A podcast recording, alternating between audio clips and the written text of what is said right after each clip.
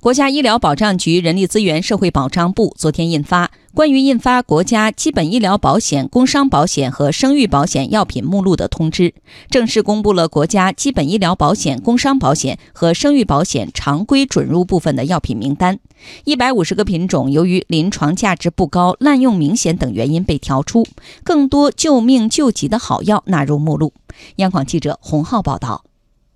本次药品目录调整是国家医保局成立后首次全面调整，也是自2000年第一版药品目录以来对原有目录品种的一次全面梳理。从常规准入的品种看，调整前后药品数量变化不大，但药品结构发生了较大变化。国家医疗保障局医药管理司司长熊先军说：“本次发布的常规准入。”部分共两千六百四十三个药品，包括西药一千三百二十二个，中成药一千三百二十一个，含名著药九十三个，中药饮片采用准入法管理，共纳入八百九十二个。常规准入的药品，中西药基本平衡，甲类药品数量适当增加。目录中收载甲类药品六百四十个，较二零一七年增加了四十六个，其中呢。西药三百九十八个，中成药二百四十二，有进就有出。从调出的品种看，共调出一百五十个品种，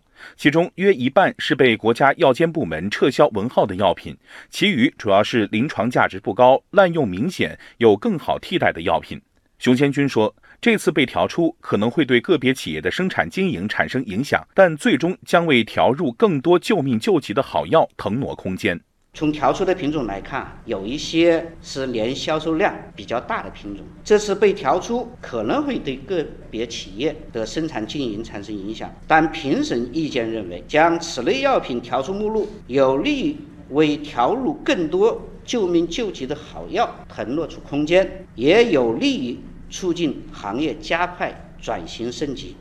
为了更好地满足临床合理用药需求，此次药品目录调整常规准入部分共新增了一百四十八个品种，其中西药四十七个，中成药一百零一个。新增药品覆盖了要优先考虑的国家基本药物、癌症及罕见病等重大疾病治疗用药、慢性病用药和儿科用药等。其中啊，通过常规准入新增重大疾病治疗用药五个，糖尿病等慢性病用药三十六个，儿童用药三十八个。绝大部分国家基本药物通过常规准入，或者是被纳入拟摊盘药品的名单，并将七十四个基本药物由乙类调为甲类。另外，上述领域的一些药品，特别是癌症、罕见病等用药，主要被列入了拟谈判的名单。下一步呢，经过谈判就价格达成一致的。将按规定纳入药品目录。此外，经过专家评审，确定了一百二十八个拟谈判药品，均为临床价值较高但价格相对较贵的独家产品。